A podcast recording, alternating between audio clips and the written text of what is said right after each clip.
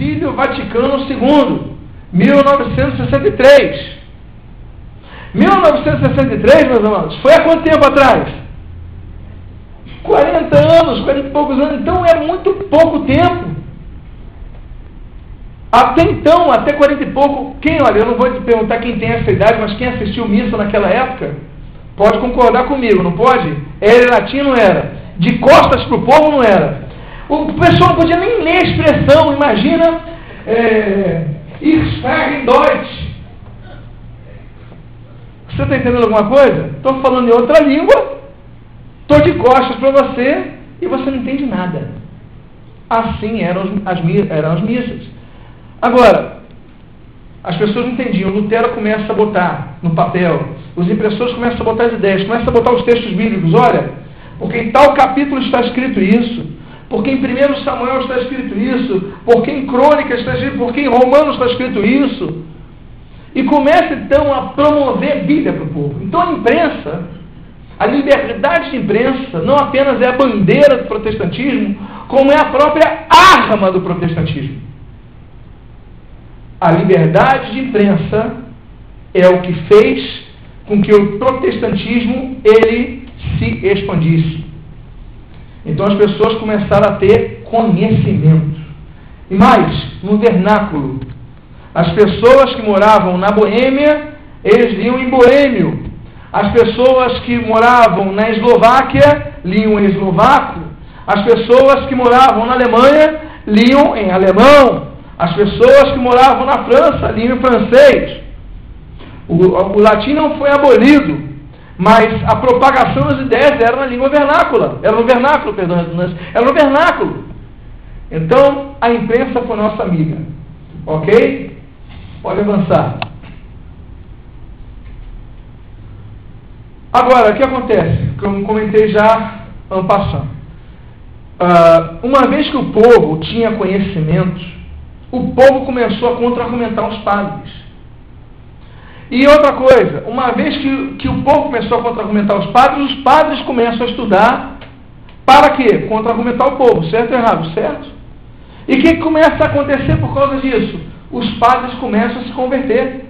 Nós temos uma gama enorme de conversões nesse período, porque os padres vão ver textos que não observavam, não chegavam nas suas homilias é, escritas de Roma, ordenadas por Roma, e falam realmente, olha, os justos viverá pela fé, olha a questão da idolatria abominável a Deus, olha, não adianta orar para os santos, olha, e começa então a perceber coisas para nós hoje, são óbvias. Mas para aquela época não era, não havia obviedade. Porque não havia essa abertura do povo poder estudar a Bíblia.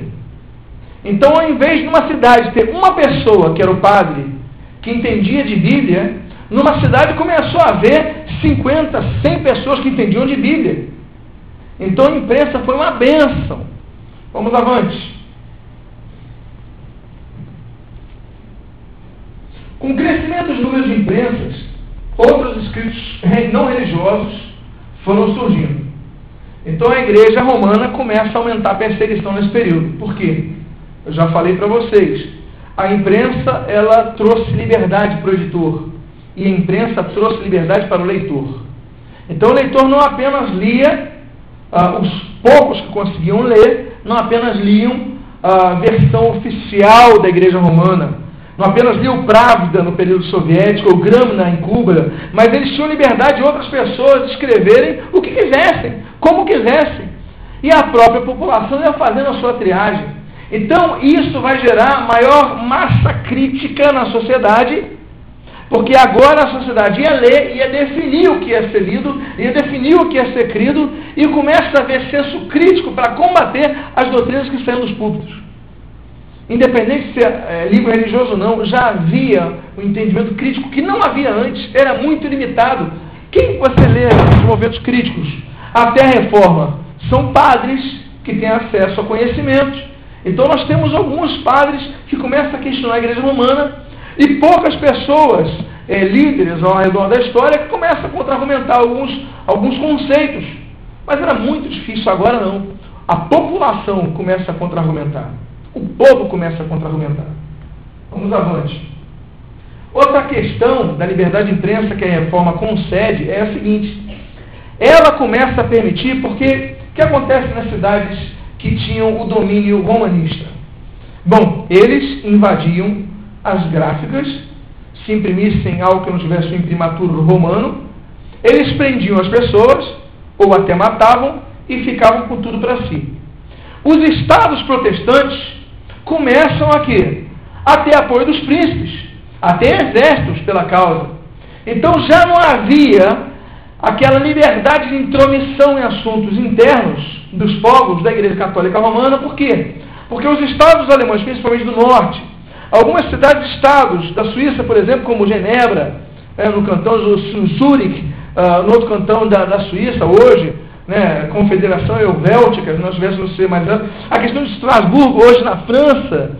Uh, então, cidades, elas falam, aqui não, aqui pode ter imprensa. Então, a reforma, ela auxilia a liberdade de imprensa a partir do momento que ela permite que as imprensas se instalem nas suas cidades. Então, por exemplo, pode colocar, por favor. As imprensas elas começam a surgir em cidades protestantes. Imprensa que eu digo é, quando eu digo imprensa, eu digo gráficas que produzem material impresso. Ok? Os jornais vão existir tempos depois. Então, por exemplo, territórios protestantes, você começa a perceber imprensa em Basileia, na Suíça, Basel. Você, em Estrasburgo, hoje na França, mas era uma cidade-estado livre. Em Wittenberg, ou seja, Wittenberg, a cidade que dá nome à nossa faculdade, ela é uma cidade que tem grandes gráficas. Uh, Leipzig, uh, onde Lutero enfrentou Johanneck em 1519, Frankfurt e Magdeburg. Todas as cidades protestantes. Temos Colônia, que é a única cidade que é romanista, mas que consegue haver imprensa até por causa do imprimáculo. Mas haviam ali, conseguia-se também haver material, digamos assim, uh, não oficial. Pois bem, mas a maioria das cidades que conseguem grandes imprensas são alemães. Essa, por exemplo, em Frankfurt, é uma cidade forte, uh, ela consegue grandes, grandes imprensas, e lá começa a haver uma feira, nós chamamos de feira, feira de livros. A cada, a cada ano se encontravam editores, duas vezes por ano, aliás, se encontravam editores, autores, e começa a ver o quê? É, olha, eu quero os seus direitos, eu quero. Então começa a ver também, além da liberdade de imprensa, a questão do direito autoral. Por quê? Porque em Frankfurt, em Wittenberg, em Magdeburg, em Basel, é, essas cidades não há intromissão da Igreja Católica Romana. Por quê? Porque são cidades fortificadas, são cidades protestantes. Então eu tirei uma foto, tirei duas fotos ali em Wittenberg. Isso daí se encontra no Museu de Lutero, na Rathaus, ali na, na, na prefeitura. Você pode ver na frente, essa é isso daí na, é, na foto de cima, é uma imprensa da época de Lutero. Está lá. Olha, que emoção, meus amados, em saber que aquela imprensa, ela produziu liberdade. Aquela imprensa, ela produziu direitos que hoje nós temos e nem valorizamos tanto. E embaixo são as gavetas com os tipos, ou seja, com as letras. Então, as letras estão ali aquele gótico, aquele gótico alemão antigo, e você pode então perceber, e está em Wittenberg. Quando você for a Wittenberg, no Museu de Lutero, você vai ver isso, olha, valoriza isso, ok? Eu falo isso porque nós queremos fazer uma, uma grande viagem é, conjunta aqui para Wittenberg. Amém, queridos? Isso é muito bom, né? Passa, a passa por Magdeburg, vamos a Leipzig, vamos a, a, a tantas cidades maravilhosas que temos ali da, da Reforma, e vamos descer para a Suíça. É pertinho, você vai para Zurich. Olha, é tão pequena a coisa, você já esteve lá. Eu cruzei a Suíça de leste a oeste em duas horas eu cruzei o país inteiro. Claro, com uma, um Alfa Romeo 156, a estrada ajudando, e com pressa para pregar, porque eu já estava atrasado. Mas é pequeno, então você dá para a gente ir para Zurich, dá para ir para Basel, dá para ir para Genebra. Pois bem, então é um museu ar livre. Mas essas impressas começam a surgir. Vamos lá, vamos avante. Com tal liberdade, então começa Aí em Frankfurt nós temos então começo de pessoas querendo mais conhecimento, mais livros, começa a ver comércio de livros, começa a ver, e a igreja romana não podendo segurar isso, o que acontece? Começa a surgir alguns soberanos, alguns reis que são católicos romanos, mas que também são pessoas que são defensores da cultura. E começa a ter poder para questionar Roma, e um deles é esse Francisco I, que é o rei da França. Então Francisco I fala o seguinte: não, na França tudo bem, somos católicos romanos, mas eu quero que tenhamos livros para o povo. Sorbonne, a, a Universidade de Sorbonne, claro que vai se levantar contra, que era, eram vassalos de Roma, mas o rei era rei. O rei é rei. Então Francisco falou, eu quero contratar os melhores, quero ter imprensas aqui. Então nós temos um, um, primeiro um caso assim de um governante que por causa da, da liberdade de imprensa, ele começa a investir em cultura e contrariar o papado.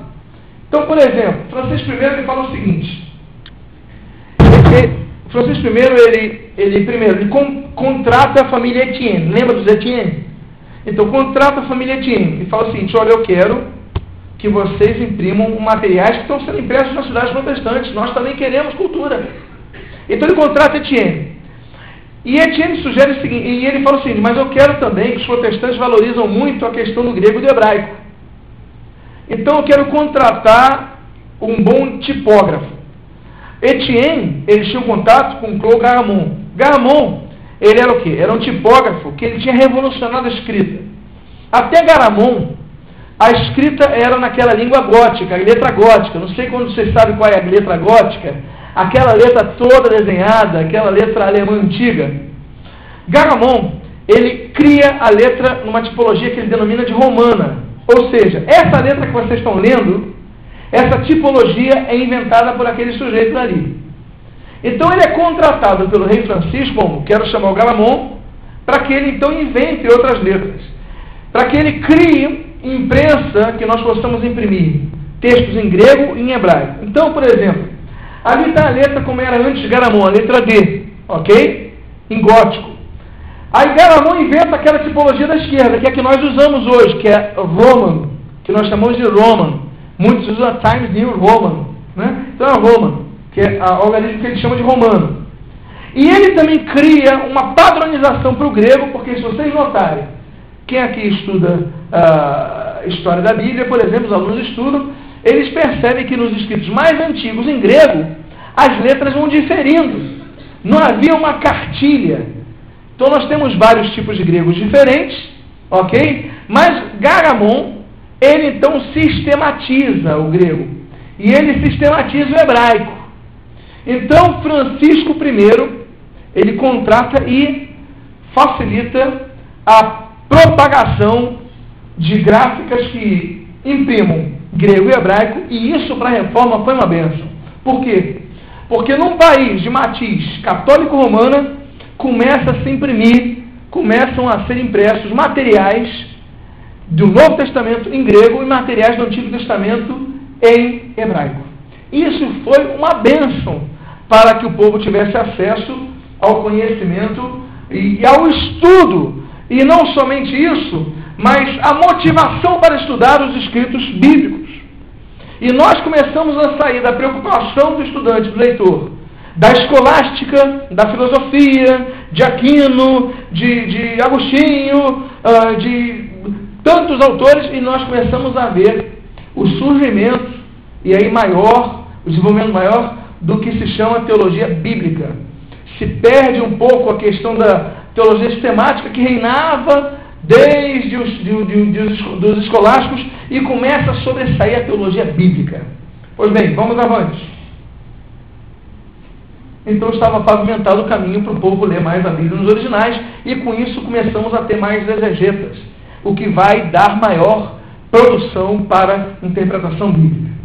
Vamos avante. Naturalmente, o reitor de Sorbonne reage. Então, eu, deixa eu ver se eu coloquei na outra, na outra o que ele falou isso.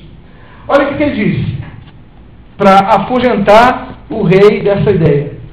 Propagar o conhecimento em grego e hebraico operará a destruição de toda a religião, no caso, a católico-romana então o reitor de Sorbonne falou: se, se o rei permitir que o pessoal comece a imprimir grego e hebraico, acaba a religião católica romana. Olha, não estava muito errado disso. Porque o povo começava, começaria a buscar o texto na Bíblia, ao invés de aceitar apenas o que era pregado, o que era ensinado, o que era falado, o que era uh, entregue pelos púlpitos. O povo ia conferir na Bíblia. E isso realmente se cumpre com a reforma. Mas, Nós temos, por exemplo, pode colocar, por favor?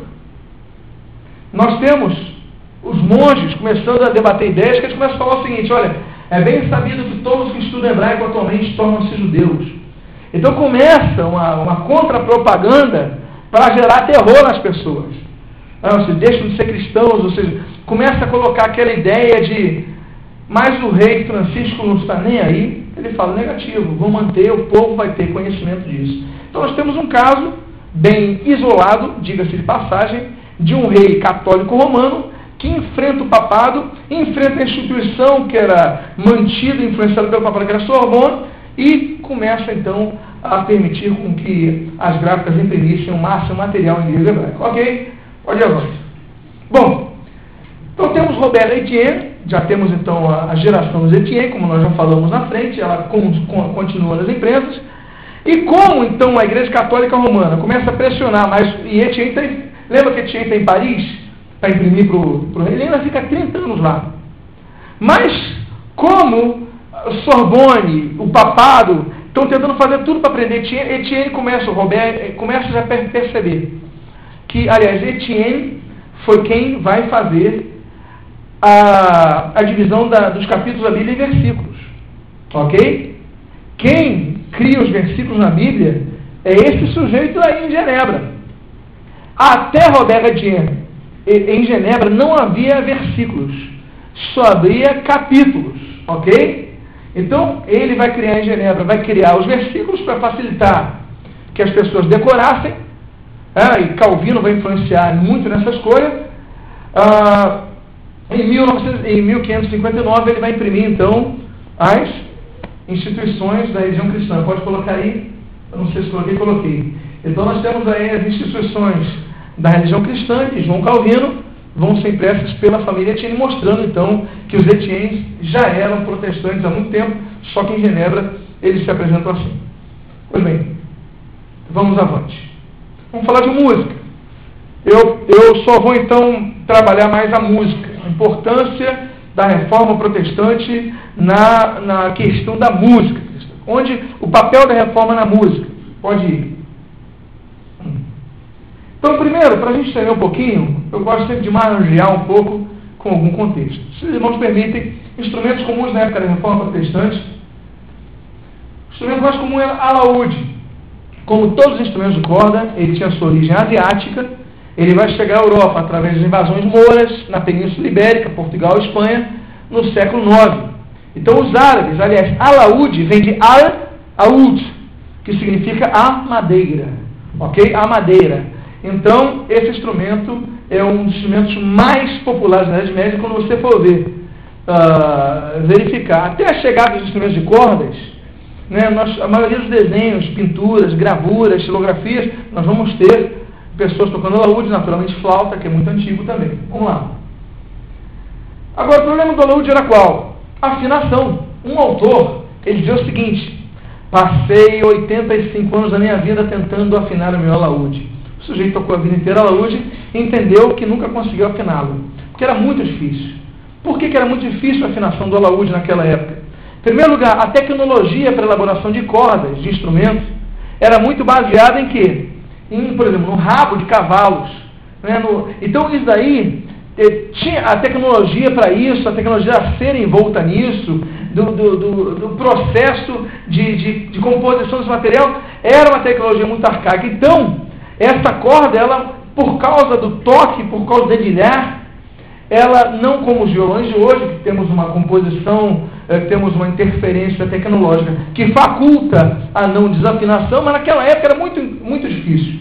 Então, no século XV, já temos seis séculos praticamente nas cordas sendo limitadas ao alaúde, se cria um instrumento onde se pressionasse menos a corda para que não houvesse problema.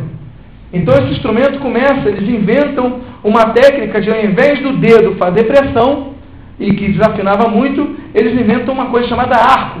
E nós temos então, pode colocar ali, a invenção da viola. Então surge a viola no século XV. Então, grande parte da Idade Média, ok? É, a questão de musicalidade, é, é claro, espera ainda que ainda vai acontecer, ainda não temos o surgimento do, do cravo, ainda, mas então era muito limitada a flautas e estou falando de Europa, contexto europeu, a flautas é o dedilhar, uh, o tanger de, de cordas de alaúde com desafinação. Mas a viola ela surge e como havia menos tensão nas cordas, já havia uma tecnologia maior na elaboração de, da elaboração da, de afinação. Então foi um instrumento que cai bem na graça do povo e logo depois, um século depois, pode colocar, surge o violino. O violino, então, ele vai contrapor com o seu agudo, ele vai ser menor que a viola, ele vai contrapor ah, a questão ah, da música na, na, Idade Média. Então você pode perceber que a Idade Média ela, ela vai valorizar muito o canto coral, por quê? Porque havia muita pouca disponibilidade de instrumentos naquela época. Ok? Então os corais dos católicos romanos, eles vão ser uma grande atração. Vamos avante. Então no século XV surgem os teclados, as cordas eram percutidas e surge com um cravo, que foi bem temperado por Johann Sebastian Bach. O mais antigo desses exemplares, pode colocar aí, pode dar um enter, por favor, 1537, se encontra no Metropolitan Museum de Nova York, e está ali, ah, guardadinho, cuidadinho. Então nós temos aí esse exemplar do cravo. Agora o cravo ele é anterior ao piano. O piano só vai vir no século XVIII, 1709, que vai ser criado o piano. Então o piano é bem posterior ao cravo. Né? Já houve quem dissesse que Bach tocava piano. Bach não chegou a ter 300 anos de vida. Bach nem sabia o que era piano. Bach era cravo. Era um som mais Uh, parece um pouquinho caixinha de música, quem, quem já ouviu alguém tocando cravo. Vamos, vamos avante. E no século XVII, surge em Portugal e na Espanha, porque as pessoas sentiam falta da questão do cravo, a tecnologia já está bem maior, pela elaboração de cordas, a questão acústica, surge o violão. Então o violão começa a surgir e começamos então a ter maior opção para a música, o que depois nós vamos ver na questão da, da música na igreja, música uh, dentro do contexto eclesial. Pois bem, pode ir avante. Ok, piano, já citei. Pois bem, agora, voltando à questão da reforma.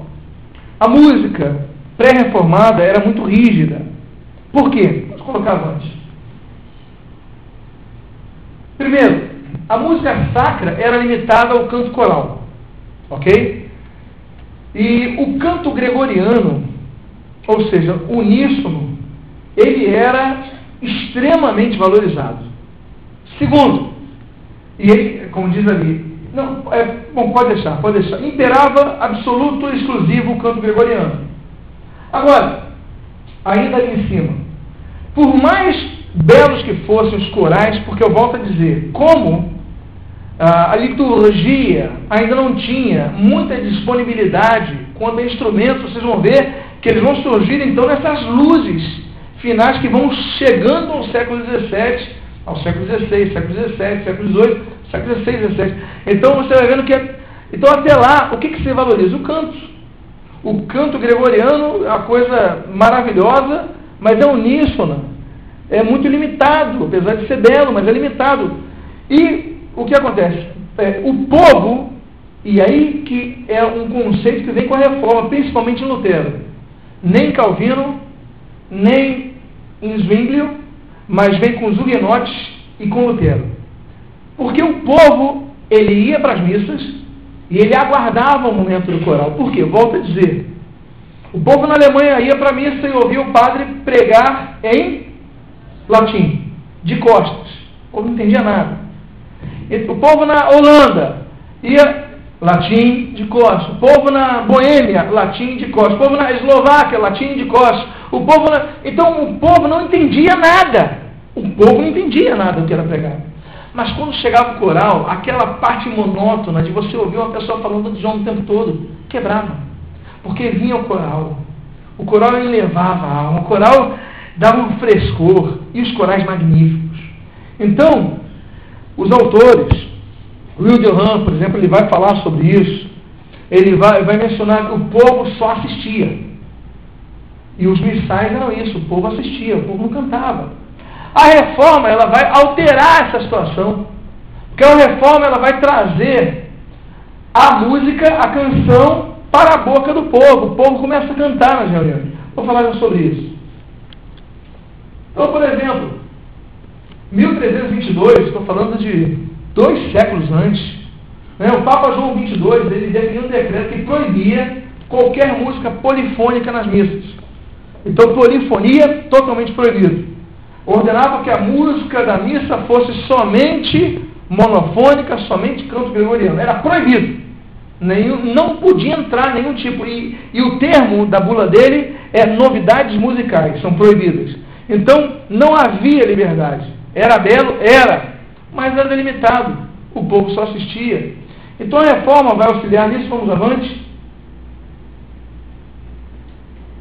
Outra coisa. Os instrumentos ficaram fora da música na missa. Enquanto quando coral, eu já falei sobre isso, era o momento mais aguardado pelo povo. Para quê? Para que pudesse então quebrar a monotonia, para que comece a interpretar a arte é dela. Meus amados, a música é dela. Como não é? Alguém dizia que a música é o elevador da alma. Alguém já disse essa expressão. Eu creio que foi o próprio Vinícius de Moraes. E vai citar o elevador da alma, porque você às vezes ouve uma música e você se alegra. Você ouve uma música e você se entristece. Você fica mais melancólico, não é verdade? Então ele, ele trabalha muito bem, era muito é, desejado que o povo ouvisse isso. Vamos lá. Todos queriam participar dos corais. E o mais ambicionado era o qual? Da capela? Qual é a nossa capela? Sistina. Capela Sistina, você está vendo a decoração é Michelangelo para tudo que é lado. Até o ponto, tinha tanta gente querendo entrar para o coral da Capela Sistina, porque ganhavam muito bem, viviam só disso, só para o coral, mas a afluência era muito grande. Até que eles criam o coral, a partir de 1550, de castrati, que depois eles vão usar um nome menos agressivo para a questão de emasculação para eunuque. Qual era o objetivo? Porque, primeiro, já delimitava o número de candidatos. Segundo, havia problemas. Então, todos aqueles rapazes que cantavam no coral, juntos, dormindo juntos, vivendo juntos, começou a haver problema.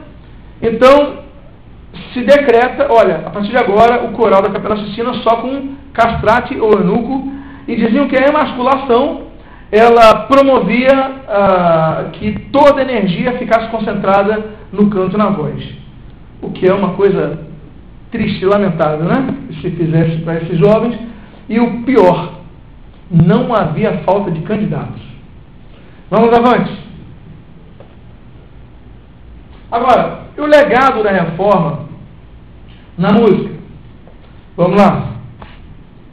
Primeiro, a reforma vai fazer uma revolução na música.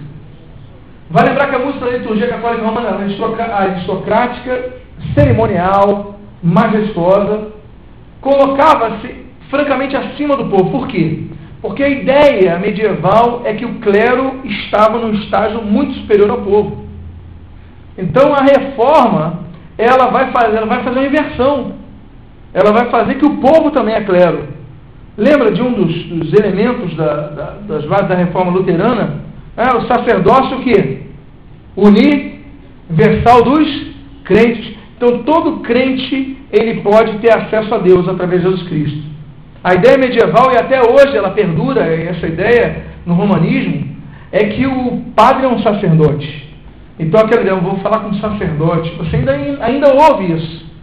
O Lutero vai dizer, não, eu sou sacerdote, você é sacerdote, a irmãzinha é sacerdote, aquela senhora analfabeta é sacerdote. Por quê? Porque todos têm acesso a Deus em nome de Jesus. Então você pode pedir perdão a Deus, não através de um padre, de uma confissão auricular. Ele vai definir o que você tem que fazer para pedir perdão. Basta que você se arrependa dos seus pecados, ore a Deus em nome de Jesus, peça perdão e ele perdoa. Então Lutero vai quebrar esse conceito de um distanciamento do clero uh, para o, o, o, laico, né, para, para o leigo, para o povo, uh, e isso vai também afetar a questão litúrgica. Por quê? Porque o povo vai começar a cantar nas reuniões. Vamos avante.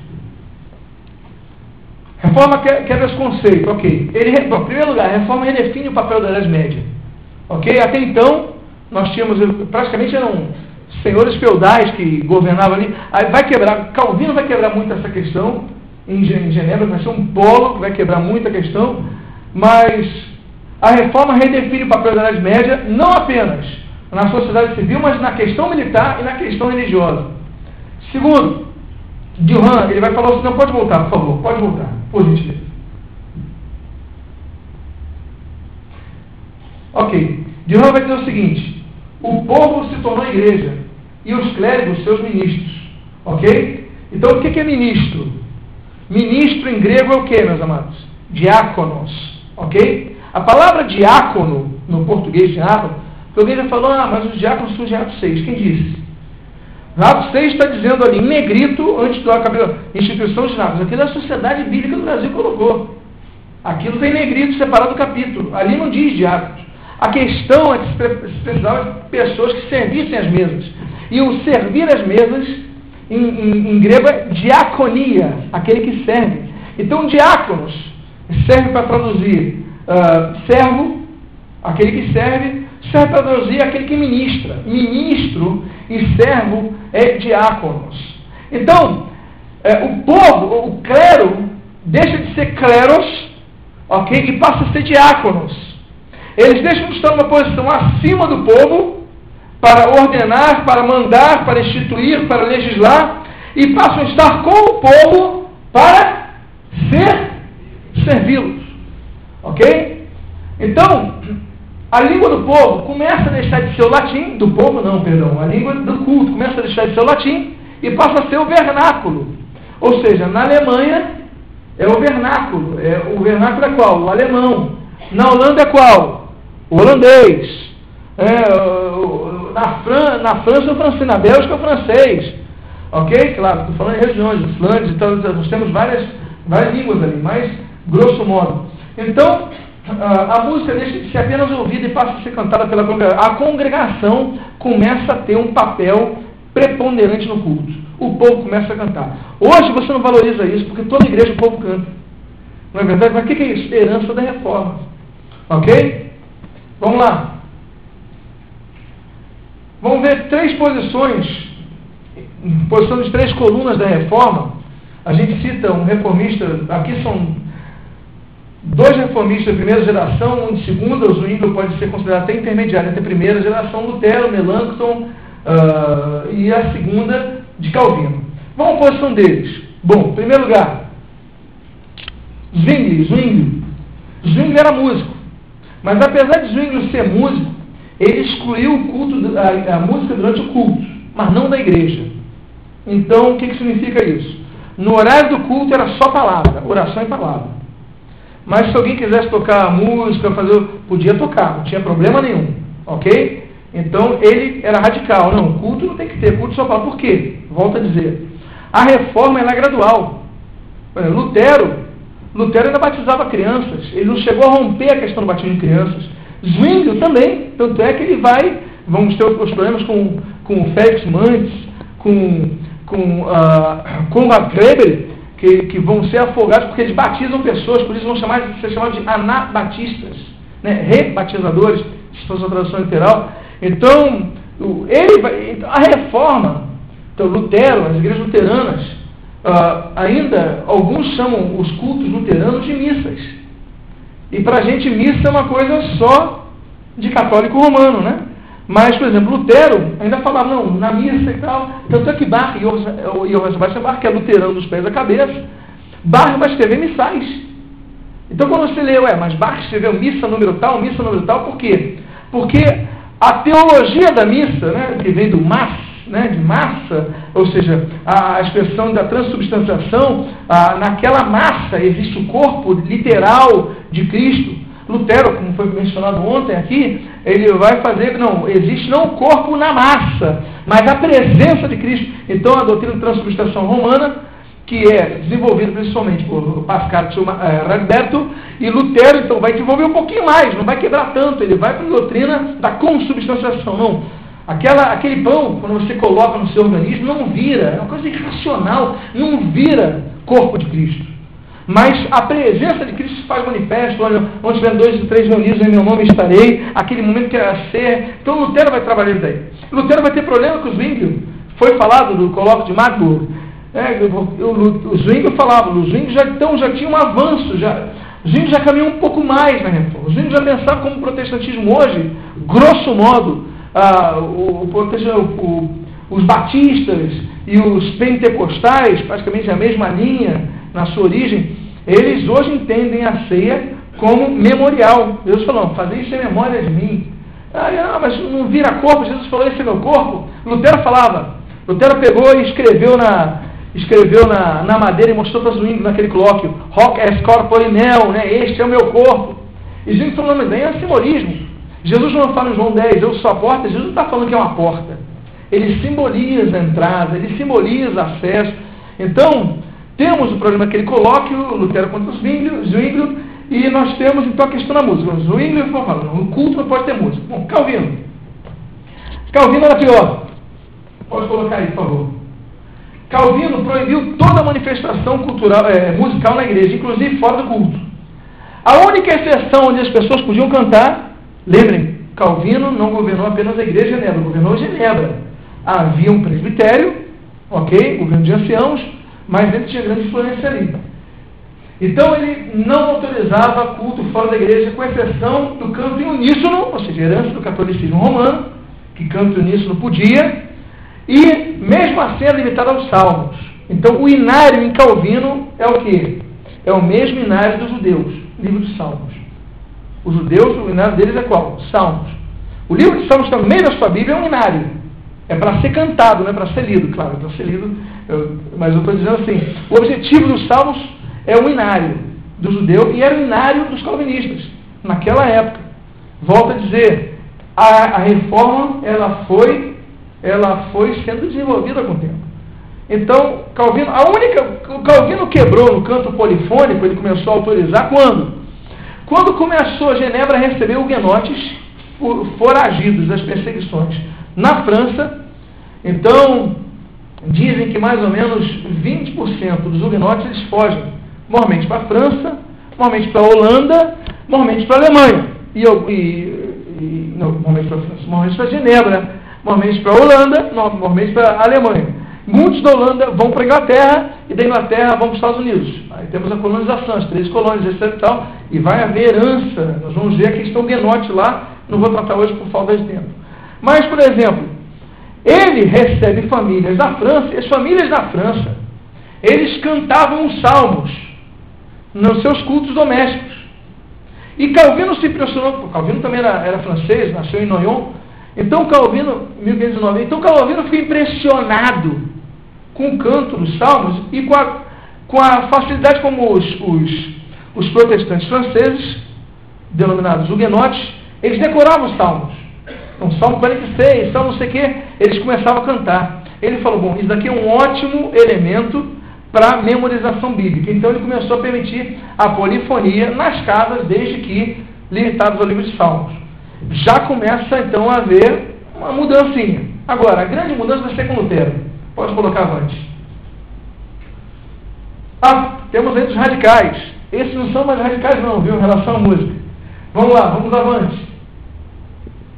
Pô, temos, por exemplo, um líder que não é protestante, mas ele namora, se podemos dizer assim, o protestantismo, que é Erasmo de Roterdã, ele não abraça o protestantismo por causa de uma disputa, uma briga que ele vai ter com Lutero nos seus escritos, suas cartas, que Lutero vai ser muito radical quanto à questão da, da, do monergismo e sinergismo, que uh, Erasmo cria, uh, assim como Armínio cria, vale lembrar, Armínio é holandês, né, os arminianos são holandeses, Erasmo era holandês, então aquela corrente que vai invadir principalmente a Universidade Leiden, do sinergismo, né? ou seja, todos têm acesso à salvação.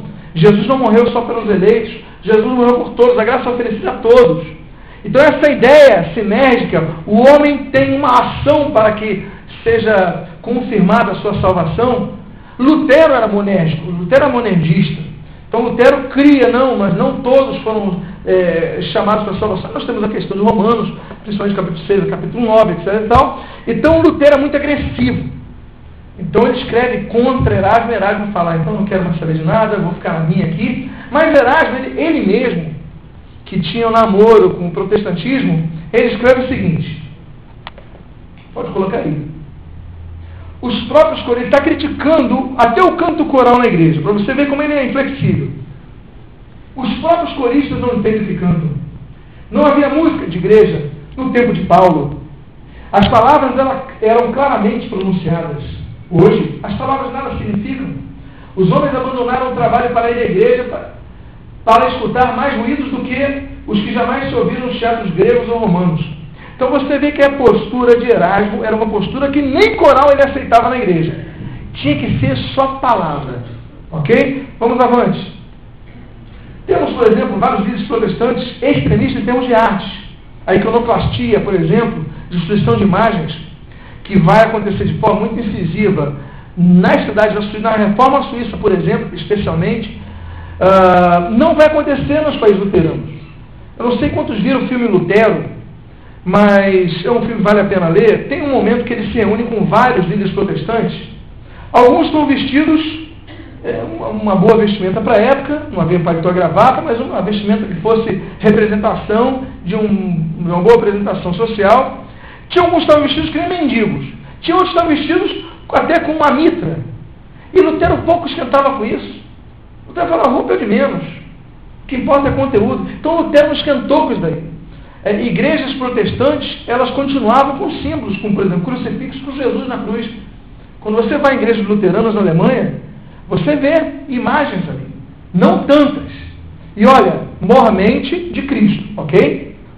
Agora, não era, as pessoas não se ajoelhavam para pedir graça a essa imagem, as pessoas cultuavam as imagens. Havia um entendimento maior, já foi um avanço. Calvino já não. Calvino já, já demora isso aí. É, nós temos a questão da igreja, das igrejas orientais, a igreja ortodoxa grega, nós vamos ter a questão da. Eles interpretam que a proibição é imagem de escultura, então nós temos a permissão para colocar imagens se forem pintadas. Temos várias interpretações. Lutero, por exemplo, não tem nomes. Se você for nas igrejas luteranas alemães, e nas anglicanas da Inglaterra, claro, anglicanas da Inglaterra, tem anglicanas no mundo inteiro, se você for nas anglicanas do mundo inteiro, você vai ver que o nome da igreja é o nome de santos. Por exemplo, a igreja de Lutero, Lutero que alô, alô. A igreja de Lutero que Lutero pastoreou 25 anos é a igreja de Santa Maria. A igreja de Santa Ana, eu fui na igreja de Santa Ana, inclusive onde foi batizado, então os nomes foram mantidos. Lutero esquentava muito com isso. Lutero esquentava com as pessoas venerarem Ana, venerarem Maria. Mas ele só colocava em homenagem a. Então, Calvino já era, também manteve daí, por exemplo, Catedral de Calvino, qual é o nome dela? Catedral de Saint-Pierre, não é de São Pedro. Então, essas questões, elas vão sendo, uh, vão sendo, vão sendo desenvolvidas. Os anabatistas que vão romper com isso daí, com esse compromisso, igrejas são só de Jesus Cristo e tal, não sei. Agora, é, os extremistas dizem o seguinte, toda música provinha de Satanás. Não pode ter. Parecia, olha, parecia nos 80 aqui, quando começa a entrar a bateria na igreja. Assim, havia muita reação contra essas novidades. Então Lutero dizia o seguinte: não sou da opinião de que, pelo Evangelho, olha, não sou da opinião de que, pelo Evangelho, todas as artes devessem ser banidas e lançadas fora, como alguns fanáticos querem que creiamos. Quero ver todas as artes, principalmente a música, Lutero era músico, no serviço daquele que as criou e não las deu. A música é bela e gloriosa dádiva de Deus. A música transforma os homens em pessoas mais gentis, mais autocontroladas, mais razoáveis. Então Lutero falou assim, não, estão dizendo aí, mas para mim, muito pelo contrário. Nós temos que o quê? Eu quero ver o quê? Aquilo que Deus criou a serviço dele. Deus criou a música, a, a arte, então isso tem que ser dado para ele. Então a reforma luterana, diferentemente da reforma zwingliana, da reforma da reforma calvinista, a luterana, em termos de arte, ela preserva muito. Ok? Vamos avante. E aí eu vou finalizar com Lutero. Vamos lá. Primeiro, Lutero era músico e cantor. E tocava laúde e flauta. O seu gosto pelo canto, antes dia, ele às vezes era encontrado cantando, cantarolando. Então Hans Sachs o chamou de Rochinol de Wittenberg. Então ele ficava, como alguns fazem no banheiro, quando estão no seu banho. Então Lutero era encontrado cantando. Então nós é um roxinol, roxinol de Wittenberg. Ok, vamos avante. Então eu coloquei essas duas fotos. Essas duas fotos estão no castelo de Wartburg, onde Lutero ficou ali é, praticamente dois anos, onde Lutero se escondeu, foi escondido é, pelo eleitor Frederico, onde começou a tradução da Bíblia para o alemão, onde ele se colocou como eh, o pseudônimo, deixou de ser Martinho Lutero e apresentava, deu o Cavaleiro Jorge, né, Junker que chamava. Então deixou a barba, Lutero ficou com barbão, tem as imagens dele lá, as gravuras dele com barba. E Lutero, para onde fosse, levava o seu alaúde. Então Lutero, o alaúde dele, meus amados, olha a emoção que foi quando eu vi isso. Porque tanto que você vê, quando você vê, eu falei, poxa, que bonito. Ele foi e falou, sem meu aluno eu não fico. Então ele amava a música. Por isso eu volto a dizer, a música nos países protestantes, ela é menos afetada, menos afetada não. Ela é muito desenvolvida em relação à, à música instrumental. Em relação à música instrumental no catolicismo romano e no calvinismo e no, e no zwinglianismo, ok? Então, no luteranismo não, nós vamos ter grande, grande forma de expressão no culto, a liturgia cultual. Vamos lá, vamos avante. Lutero cria que o cântico do culto não devia ser dado apenas ao clero, mas pertencia também à congregação. Por isso, ele via a necessidade em quê? Ele via a necessidade de se criar um tipo de inário, para que todos pudessem cantar, porque cada um cantarolava uma coisa. Então, aqueles que liam começavam a instruir os outros a ler. E isso começou, os inários na Alemanha, eles começam a Bíblia na Alemanha começa a unificar o idioma. E os inários começam a fazer com que as pessoas queiram aprender a ler. Então, até a leitura vai ser facultada nos países ah, germânicos, nos países das nações, estados, depois vai virar Alemanha aquilo ali, vai acontecer lá para Bismarck, mas vai começar a haver unificação do idioma alemão por causa o povo lia e o povo tinha que cantar. Então Lutero, ele fala assim, nós, nós temos que ter o nosso próprio inário, nosso próprio, próprio canto para o povo cantar. Então em 1523, lembra-se, a reforma em 1517, em 1519, temos ali o, o Lutero contra Johann Eck, é a questão de Lutero, então, afirmar a questão dos concílios acima do papado, ser chamado de herege um ano depois. Então, ele recebe a bula de excomunhão da Igreja Católica e, em 20 de dezembro de 1520, Lutero vai queimar a bula que excluía ele da Igreja Católica e ele então vai declarar: Eu excluo o Papa da Igreja de Cristo. É, então fala, ah, eu te excomungo. E Lutero fala, então eu te excomungo. E queima a bula, e por aí a, a, a reforma prossegue. prossegue. Mas em 1523, Lutero então escreve para o seu amigo Spalatin. Ele diz o seguinte: olha que coisa bonita. Pode colocar. É meu plano, escreve para Spalatin, escrever salmos no vernáculo para o povo, ou seja, não em latim, Procuramos em todos os lugares por poetas. Então ele começa a procurar poetas para fazer um inário. Mas desejo que expressões da moda e da corte sejam evitadas e que as palavras possam ser todas muito simples e comuns para que o povo comum possa compreender. Entretanto, manejadas com arte e pureza. Então Lutero começa a falar, eu quero poetas, mas eu não quero aquelas canções que o povo não conhece. Eu quero a canção que o povo cante.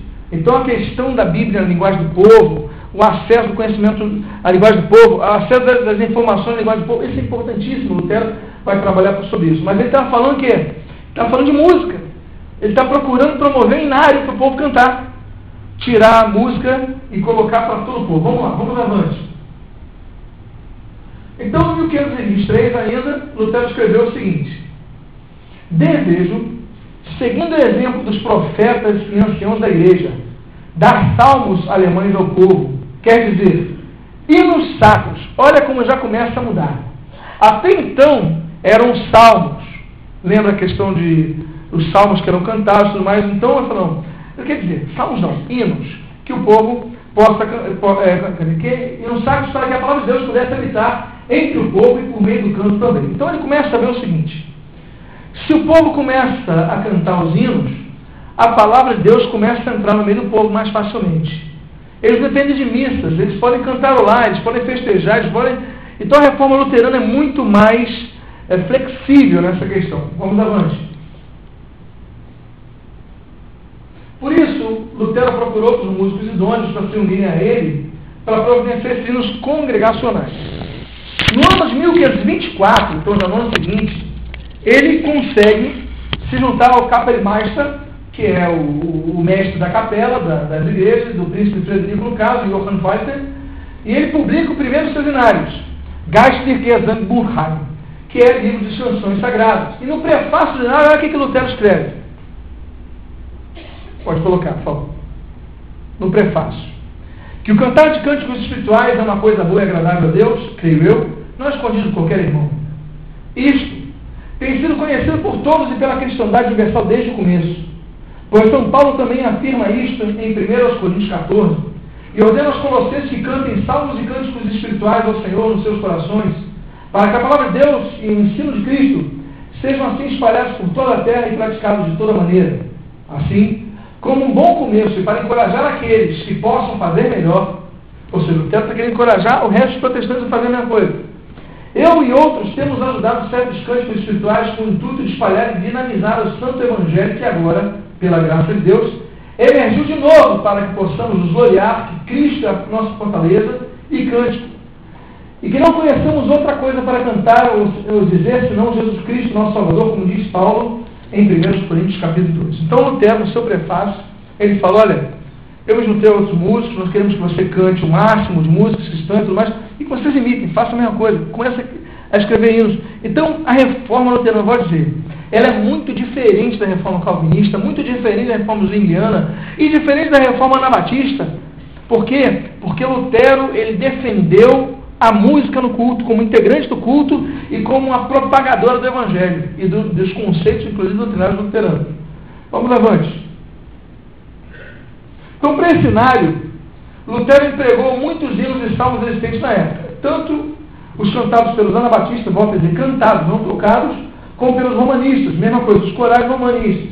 E ele adapta músicas dessas missas para expressar a fé bíblica. Então Lutero aproveitou também. Pode colocar ali. Primeiro, ok, então Lutero aproveita essas fontes e começa então a traduzi-las para o alemão e adaptar a doutrina e adaptar em termos bíblicos para o povo. Agora, Lutero foi confrontado, porque Lutero começa também a usar o que? Lutero começa a usar melodias populares. Então, se o povo cantasse é, uma música, uma música de sucesso popular, Lutero pegava e começava a botar letra cristã naquilo, porque era o canal do povo começar a espalhar. Eu lembro que quando o líder de uma denominação evangélica começou a cantar uma música de uma apresentadora de televisão nacionalmente conhecida, que era uma música com uma letra um pouco distinta, ele, eles começaram a botar assim: Jesus, Jesus, Jesus, ou, ou, ou, Jesus, Jesus, Jesus, ou, ou, ou, e a igreja evangélica em cima. Eu falei, mas isso é reforma protestante. Esse líder ou essa denominação eles fizeram a mesma coisa que Lutero fez. E da mesma forma, forma foram atacados, inclusive Lutero foi atacado por protestantes por causa disso, como protestantes evangélicos, digamos assim, é, estricto senso, também atacaram. Então, Lutero foi confrontado por protestantes. Que, qual foi a defesa dele? Estou falando do século XVI, gente. O diabo não tem direito às melhores canções. Ele calou, todo, falou o quê? Eu vou deixar o diabo com as melhores canções que são bonitas. Eu vou botar para Deus, para glorificar Jesus Cristo. Então, uma frase ele fala, por que, que o diabo tem que ter o melhor? Por que, que o diabo tem que ter a melhor arte? Por que, que o diabo tem que ter a melhor música? Então ele começa a pegar a melodia, propaga mais ideias protestantes, mais a, a Bíblia, e começa então a entrar mais fortemente em cantões onde não se conseguia entrar o Evangelho, ok? Vamos avante.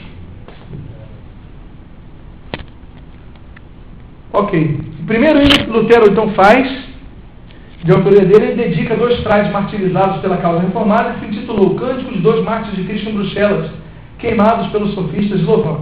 Então, é, Louvain, é o pastor Davi Nobre, morou na França missionária lá, ele pode me corrigir melhor meu francês tão limitado. Mas, é, então Lutero, os títulos antigamente eram longos mesmo, se você for ver os títulos livros também são muito longos, mas Lutero então dedica o seu primeiro hino primeiro então, não foi Castelo Forte, mas foi esse. Agora, depois nós temos Castelo Forte, pode colocar aí. E o Castelo Forte é o hino popular, mais conhecido por nós. Ele vai ser escrito ah, na hora mais obscura, mais escura da história desse movimento. Naquele momento, porque muitos autores dizem que foi composto, ah, o Castelo Forte foi composto eh, em 1500 e, e 21, quando Lutero vai para a dieta de Worms, ele vai compor entre dias 16 e 18 de fevereiro, de abril, perdão, muitos autores escrevem isso. Mas outros autores entendem, dizem que foi escrito em Coburg, no ano de 1529. Então, naqueles momentos, o que estava acontecendo naquela região? A peste. A peste matava todos. Então muita gente começou a fraquejar um pouco. Então Lutero escreveu Castelo Forte para consolar. Ele mostra Castelo, Castelo Forte o seguinte: a força do inimigo. Porque tem muito que gente fala, ah, o inimigo é um derrotado. É claro que é um derrotado. Mas ele também tem força. Ele também. Ele, ele, uma vez a pessoa falou assim, um pregador falou assim, até rindo. Não, porque o diabo é um leão desdentado. A igreja riu.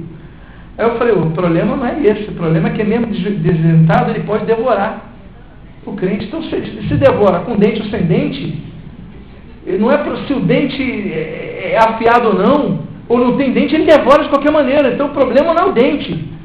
Então o diabo é manguera, é o leão, mas só faz juízo ao manguera, não, ele devora. Nós devemos ter cuidado, nós devemos orar e vigiar. Né? Então Lutero, ele mostra a força do inimigo, a força dos demônios, e contra essa força em Castelo Forte diz, nós não podemos resistir. Agora, aí o Castelo Forte continua dizendo, mas nós fomos defendidos pelo Senhor, que morreu na cruz e lá derrotou eles. Então Lutero joga a glória para Jesus Cristo, joga a força, joga a vitória onde nós somos mais que vencedores em quem? Em Cristo Jesus. Então ele, ele, ele linka a nossa vitória à vitória de Cristo, à força de Cristo, à, à conquista de Cristo na cruz. Então ele fala: é Ele que nos defende, Ele é nosso castelo forte, Ele é a nossa espada, Ele é o nosso escudo. E mostrou que o grande acusador então caiu de vez por causa da cruz. É, então, Lutero, então, você percebe nas letras do Lutero a questão doutrinária, a questão cristológica, a questão soterológica. Vamos avante. Então aí está a Facebook, que é, e você pode ver a assinatura de Lutero lá embaixo. Ok? Então, para os músicos plantão conseguir, uh, conseguir essa raridade. E nós temos aí a letra e música de Martinho Lutero. Então, ele escreve, ele temos aí um pentagrama e ele assina. Então, aí temos o Castelo Forte, para quem quiser depois. Está aí. Vamos avante. Mas Lutero não para aí. Ele não parou. Alguns dizem, ah, Lutero parou. Lutero nunca para. Lutero produz o tempo todo. E Lutero, então, ele não para. Vamos lá. Ele podia ter parado, não podia? Mas não parou. Vamos, vamos avante. Primeiro, ele adapta, biblicamente, 38 músicas de corais e textos dos católicos romanos. Então ele adapta, ele coloca aplicações bíblicas, dá algumas explicações doutrinárias e povo entender o que estava falando ali, e traduz todas elas. Mas, ele revisa quatro hinos populares da pré-reforma, cânticos que vêm da pré-reforma, vêm de movimentos anteriores da reforma. Ele faz uma adaptação à doutrina protestante. Ele musica, se eu posso usar esse termo, e ele então distribui. O que mais? Ele compôs novas, sete novas versões dos salmos. Avante. Você vê que ele não para, nem na teologia, nem na política, nem na música. Ele compôs vários hinos originais. Olha, só hinos em português existem 32 hinos de Lutero. Agora imagina os que não chegaram até nós. Ok? Só os em português. Vamos lá. E escreveu, como se não fosse pouco trabalho, nove inários. Ele fez o primeiro falou, ah, vou fazer um segundo. Fez não, dois a pouco, vou fazer o um terceiro. Faz nove. Então é justiça falar que Lutero parou de trabalhar um segundo da vida. Ele não para um segundo. Ok, vamos avante. Lutero, ele era inflexível contra o clero romano, mas nós temos, nós temos 100 publicações luteranas. Mas Lutero, é, bom, ele adiantou, não tem problema. Lutero então escreve para Ludwig Sempre, que, é, que está em Munique, e ele fala o seguinte: olha, eu tenho elogio para os monges de Munique. Para Lutero elogiar clero católico romano, olha, estava chovendo nesse dia em Wittenberg. Não é fácil, em 1530. Mas ele fala o seguinte: olha, elogia eles, porque eles têm guardado e honrado a boa música. Então, quando Lutero elogia clero romano, é por causa da música, que o pessoal de Munique manteve. Aí depois Lutero prosseguiu em vários autores, depois nós temos o, o advento dos instrumentos, principalmente os instrumentos de tecla. Nós temos em Bach, o grande cravista, Bach que escrevia as suas, as suas cantatas para as missas, como os luteranos chamavam, e alguns ainda chamam hoje, as missas dominicais. Ou os cultos, que nós chamamos hoje, uh, e escrevia as paixões para a Sexta-feira Santa. Todo ano tinha uma paixão luterana. E uma das, das, das, composições dele é a Castelo Forte, que ele pega da base de Salomão Frank, de mil, eh, 1730, e ele então compõe em cima disso, nós temos a BWV 830, que é a Castelo Forte. Então, meus amados, não podendo me alongar mais, nós teríamos muito a conversar, não é verdade?